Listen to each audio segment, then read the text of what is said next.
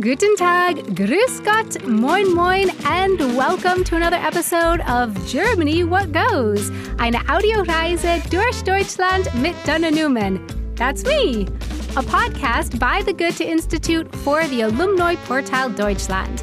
You can find all the episodes and a script to read along to this episode online at www.alumniportal-deutschland.org slash Deutschland slash podcasts. In this episode, we're going behind the scenes, hinter die Kulissen of a theater. But no need to have stage fright or a Lampenfieber, as it's called in German. Today, we're talking puppetry in Augsburg, a city not too far from Munich in the southern state of Bavaria. Lass uns einfach hoffen, dass alles glatt über die Bühne geht. Let's just hope it all goes smoothly. Die Dana! Ja, wo ist sie denn? hallo, hallo Dana! Ich hoffe, du kommst schon mal zu mir in meine Kiste. Hello? Who's there? Uli? Is that you? no, no, no, no, it's definitely not me. okay, I think I got a few words of what was said there. Well, I definitely heard my name and some laughter, but other than that, I'm afraid I didn't understand very much. Lucky for us, we have Uli Knapp here with us today. Uli is originally from Augsburg and will hopefully be able to help us translate what was said. Hi, Uli. Hi, Donna. Hi there. Hi. okay, so what was that we just heard? Or rather, who was that? Um, that was the Kasperle. And was the Kasperle speaking Bavarian? Is that what I heard? Actually, he was speaking Swabian, Eastern Swabian to be ah. precise. Yeah, that's the dialect people speak in Augsburg. Um, but you're right, Augsburg is in Bavaria, Absolutely, but there are different dialects in Bavaria. The Kasperle is one of the main characters of the Augsburger Puppenkiste. And um, that's definitely the most popular puppetry in Germany. Und er hat dich gerade zu sich eingeladen in seine Kiste. Oh, well, thank you. I'm honored to get an invite. But before we talk more about the Kiste, the box, Kasperle is the puppet's name. Does it mean anything in particular? It means something like um, small or little clown, I'd say. Yeah. Ah. Oh, okay. And so what does Kasperle look like? Just from that one clip that we heard, he seems to be a pretty jovial character. What's his personality like? Also, der Kasperle ist ein Lausbub. Ähm, der ist ganz gerne frech, der spielt auch gerne Streiche, aber er ist auch ein lieber Kerl. Stellen dir so vor, der hat ähm, so rote Pausbacken, dann hat er so schwarze Knopfaugen und er trägt immer diese überdimensional große Zipfelmütze. Die ist grün und hat bunte Streifen. Ja, und er ist halt eine Puppe. Also eine Marionette aus Holz. So many great words in there, Uli. Lausbub. Lausbub can mean rascal in English. And you said that he plays Streiche. So he's a rascal who likes to play tricks, but it sounds like he's also kind hearted. Yeah, yeah, yeah, you're right. Ich habe mich mit der Stimme unterhalten, die dich da gerade so erschreckt hat. Das ist die Stimme vom Kasperle. Ja, also ich bin, ich bin der Klaus Marschall. Ich bin in der Puppenkiste aufgewachsen, bin heute Theaterleiter bzw. auch Theaterinhaber. Mein Großvater hat vor 74, nee 73 Jahren die Puppenkiste hier in Augsburg eröffnet. Meine Eltern haben es dann weitergeleitet und ich bin seit 92 für die Geschicke der Puppenkiste verantwortlich.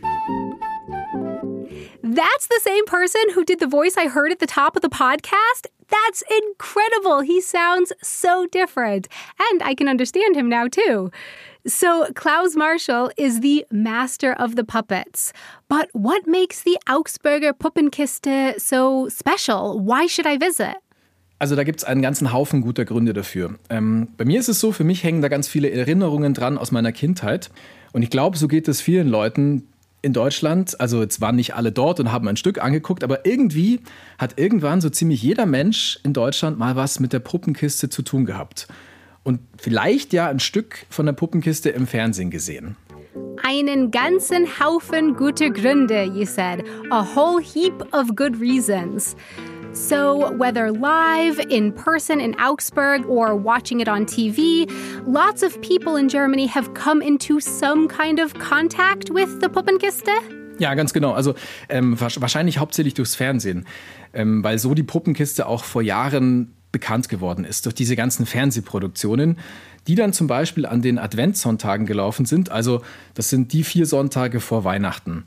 Und zwar lief dann da immer nur genau eine Folge und das war's. Ich erinnere mich vor allem an die Abenteuer von Jim Knopf, von Lukas, dem Lokomotivführer, und von Emma, ihrer Lokomotive. I have to admit, I'm afraid I've never heard of Jim Knopf, Lucas, or Emma, the locomotive, before, but still, choo, choo, choo, choo, choo. That's my best locomotive sound. I hope you enjoyed it.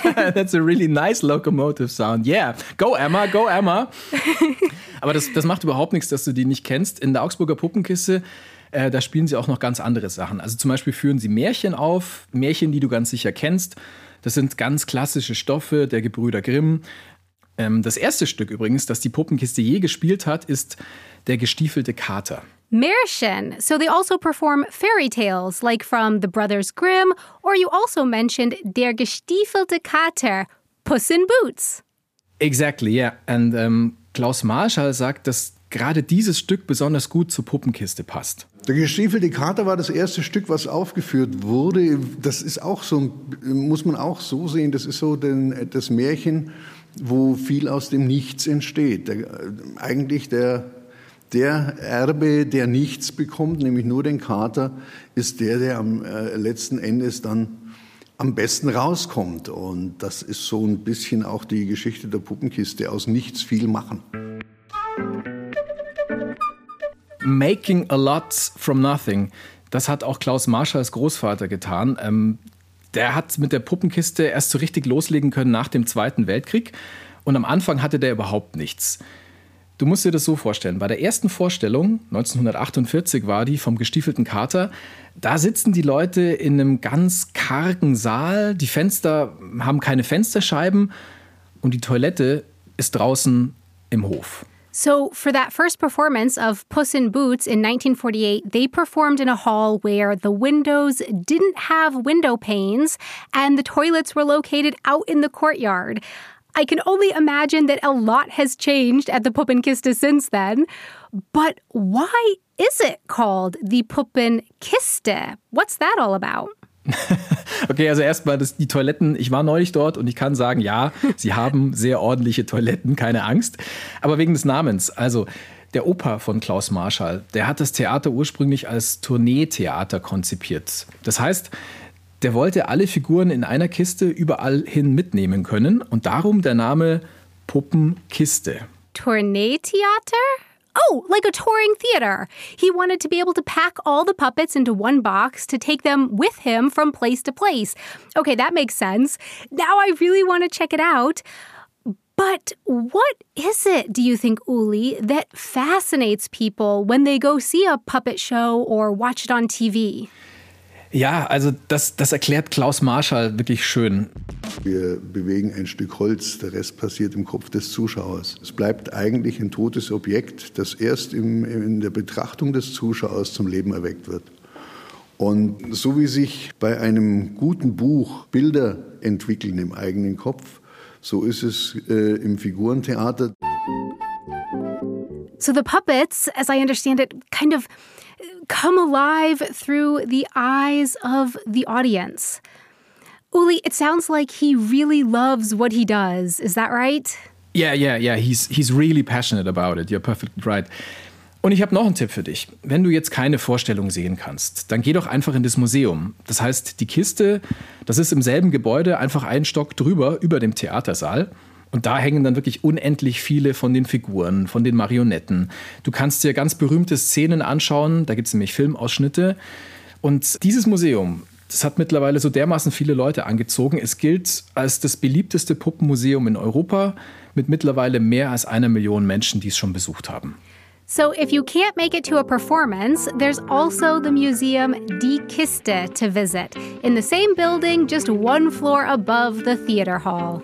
Thank you so much, Uli, and a big thanks to Klaus Marshall, aka Kaschperle, from the Augsburger Puppenkiste, for joining us in today's episode and sharing with us his passion for puppets. Servus! That was Kaschperle saying goodbye, and now so are we. Visit the Alumni Portal Deutschland online at www.alumniportal-deutschland.org, where you can sign up to become a member of the community network. For Germany What Goes, eine Audioreise durch Deutschland mit Dana Newman, I'm Dana Newman. Thanks so much for joining us on this journey around Germany, a podcast by the Goethe Institute for the Alumni Portal Deutschland. Concept and production by Kugel und Niere. Next time, we'll be right back here in Augsburg chatting with Uli Knapp once again. But for now, from Munich, cheers!